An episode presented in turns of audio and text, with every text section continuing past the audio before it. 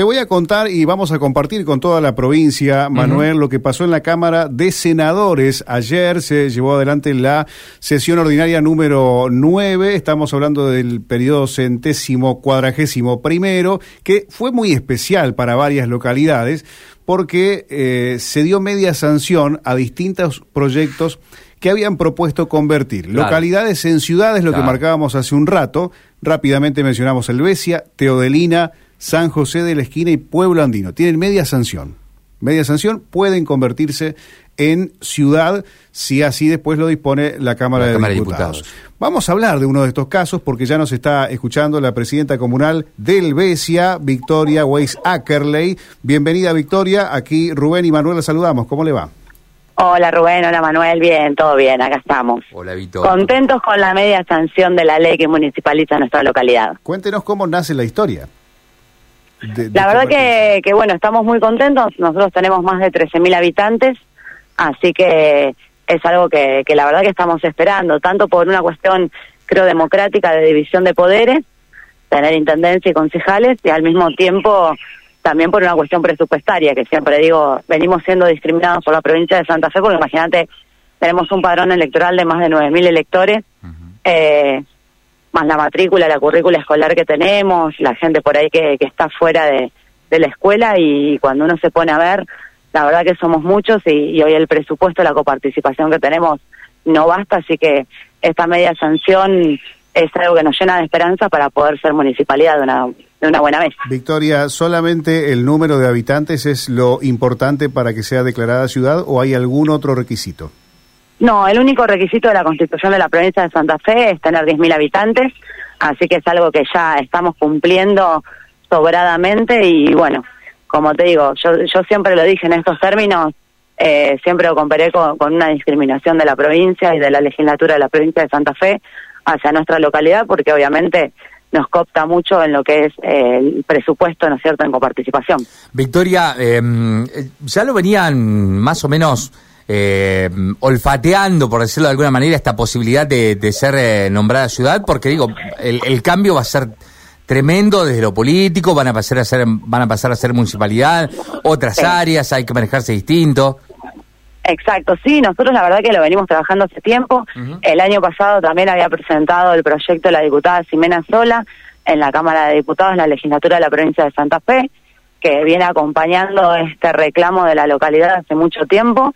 Y la verdad que bueno, estamos preparados y estamos con muchas ganas. Es más, el año pasado fue presentado el proyecto para ser trabajado en sesiones extraordinarias a fin de año y bueno, sin tener ningún respaldo de de los legisladores, del senador y, de, y del gobernador Omar Perote, que se lo solicitamos, pero bueno, ahora por suerte el contexto es otro y yo creo que lo que hay que celebrar es que ya tenemos media sanción de, de, esta tan esperada ley. Vamos a suponer que ya llega esa media sanción que falta. Eh, ¿Cuáles serían los principales objetivos de la Helvecia Ciudad?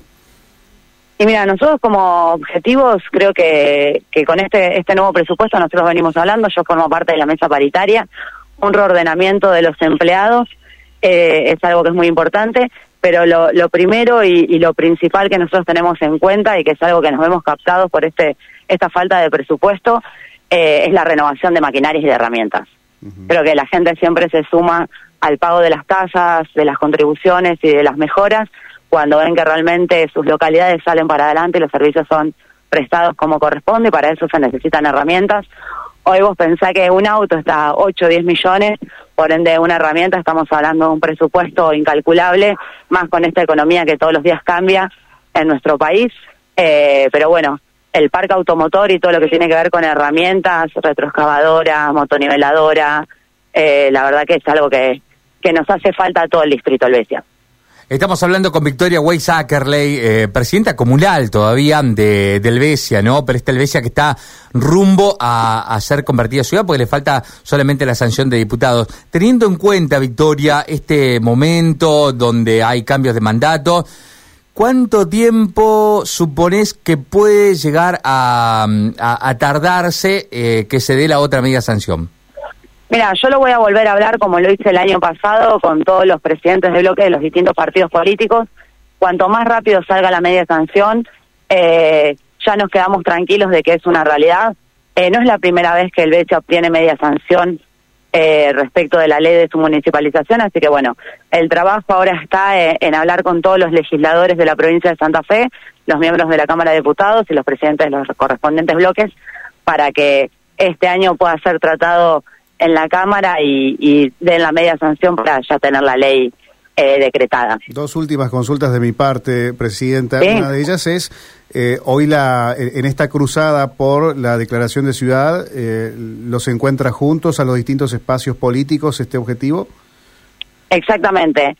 el actual senador, el senador Carlos Kaufman, es senador por el justicialismo, por el kirchnerismo.